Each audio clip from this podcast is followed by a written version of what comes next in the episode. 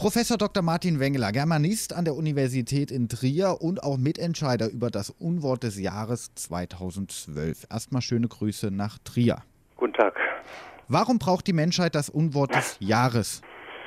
Die Menschheit braucht das nicht. Äh, das hat aber mal eher zufällig angefangen und daraus hat sich dann eine Aktion ergeben, weil wir als Sprachwissenschaftler äh, der Meinung sind, wir können mit der Aktion zu einem sprachsensiblen Umgang im öffentlichen Sprachgebrauch, im politischen Sprachgebrauch beitragen, indem wir Wörter, die krass gegen die Menschenwürde verstoßen oder die gegen demokratische Prinzipien verstoßen, benennen und sagen, warum wir die für problematisch halten. Wer entscheidet denn eigentlich, welches das Unwort des Jahres ist? Es gibt eine Jury von äh, vier Sprachwissenschaftlerinnen und Sprachwissenschaftlern und einem Journalisten.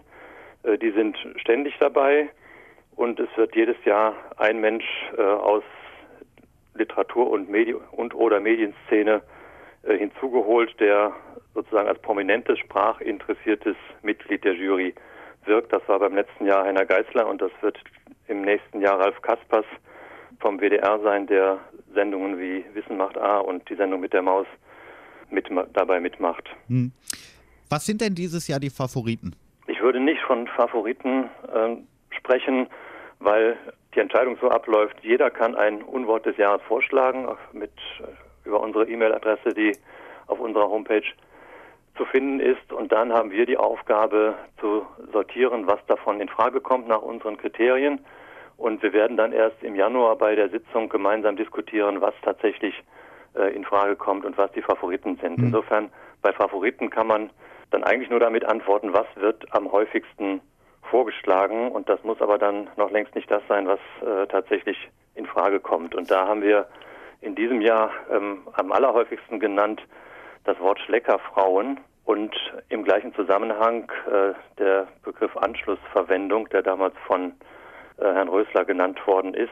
Das sind die, die am häufigsten vorgeschlagen worden sind. Was auch häufig vorgeschlagen sind, ähm, worden ist, sind Wörter, die wir schon mal gerügt haben, die in den letzten Jahren schon mal Unwort waren, die aber immer noch aktuell sind, wie zum Beispiel alternativlos war 2010 Unwort des Jahres, Herdprämie war 2007 Unwort des Jahres und notleidende Banken war 2008 schon Unwort des Jahres.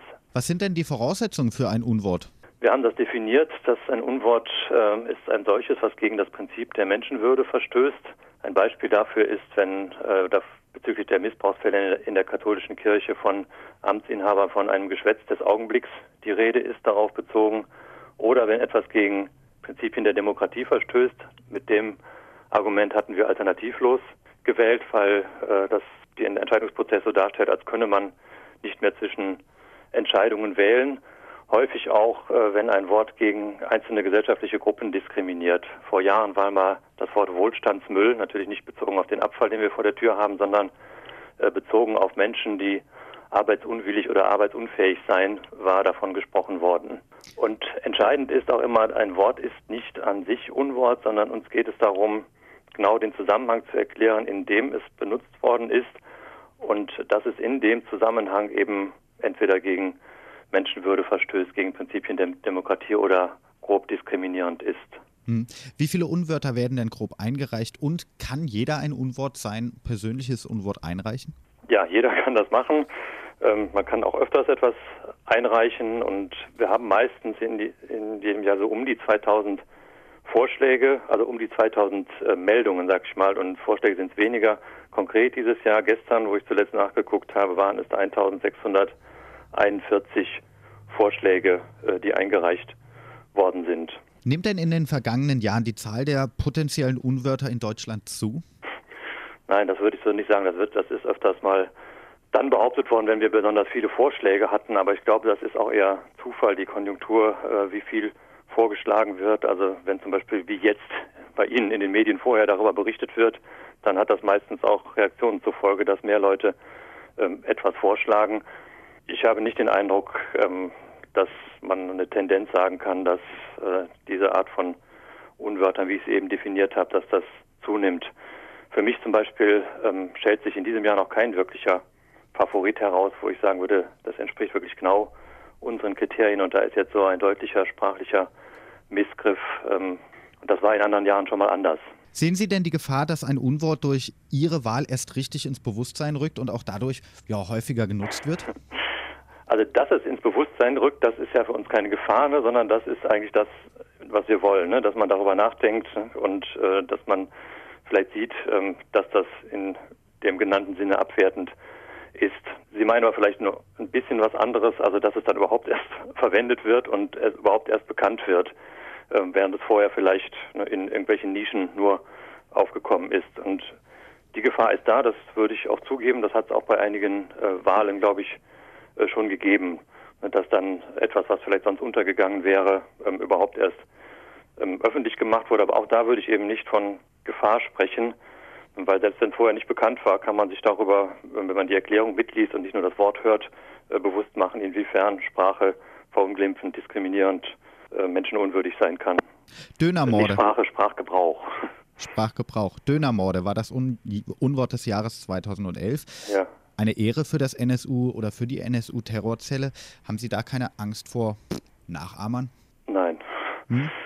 Ähm, das Problem beim Umwort letztes Jahr war, dass es, als wir es gewählt haben, das ist, ist uns auch zum Teil vorgeworfen worden, ähm, da war das eh schon von vielen ähm, kritisiert worden und, und gesagt worden, also dass das jahrelang so bezeichnet worden ist und, das, äh, und damit auch, auch auf falsche Fährten geführt hat. Ähm, das ist ja eh schon zu kritisieren und dass wir es dann nochmal zum Umwort küren, das ist sozusagen unnötig. Ich habe aber keine Kritik in der Richtung, wie Sie sie gerade äh, gesagt haben, gehört, ne, dass wir zum Nachahmen solche Wörter zu hm. bilden dadurch angeregt hätten und den Eindruck habe ich auch nicht. Gibt es denn ein Wort, das in Ihren Augen aus allen Unwörtern besonders negativ hervorsticht? Aus denen, die wir bisher gewählt haben. Hm.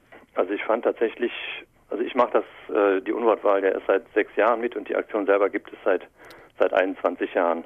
Bevor ich mitgemacht habe, fand ich öfters mal äh, die Wahl hat mich dann auch oft nicht so wirklich überzeugt, dass das tatsächlich ein Unwort war. Seitdem ich dabei bin, darf ich halt mitreden.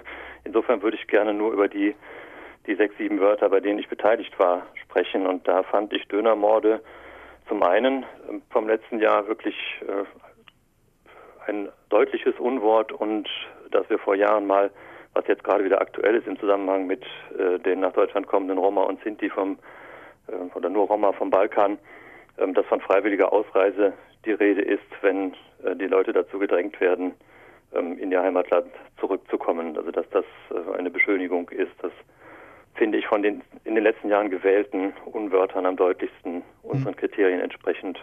Diskutiert die Jury über die Wahl dieses Unwortes knallhart oder besteht da unter, ja, ich bezeichne auch Sie mal als Sprach, äh, Sprachwissenschaftler im Prinzip Einigkeit? Wir diskutieren schon, äh, wir diskutieren auch kontrovers. Es nicht am Anfang jeder der gleichen Meinung, aber wir fällen Entscheidungen im Konsens. Also wir diskutieren so lange, bis dass wir uns darauf einigen können, dass jeder damit leben kann, was wir dann jetzt auf, ähm, als Unwort und als wir machen ja meist noch zwei weitere Unwörter, die von der Presse aber dann nicht so wahrgenommen werden. Also insofern würde ich sagen, knallhart ist es nicht, aber durchaus nicht ähm, so, dass man sich von vornherein immer einig ist. Vielleicht noch zum Schluss, bis wann kann ich mein Unwort des Jahres einreichen? Bis zum 31.12. kann jeder etwas einreichen.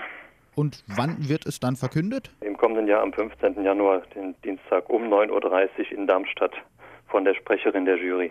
Nicht alles, was bei Wikipedia steht, ist darauf bezogen richtig. Da steht, äh, dass das Unwort des Jahres von der Gesellschaft für deutsche Sprache ähm, gekürt wird. Ne? Das ist eine von der offiziell von der Regierung finanzierte Organisation, also nicht mit viel Geld, aber eben eine offizielle Organisation und ähm, das stimmt nicht. Ne? Also wir haben, wir sind eine völlig unabhängige Jury, ne, die sich eben allein dafür trifft und die nicht an irgendeinen Verein gebunden ist. Das also das, das sollte auch deutlich werden, ne, dass da nicht ähm, jemand dahinter steht, weder eine, eine Universität noch ähm, irgendeine Gesellschaft wie diese Gesellschaft für deutsche Sprache, gegen die ich nicht hab, nichts habe, aber was ähm, nicht der Fall ist, ne, dass, dass die dahinter steht.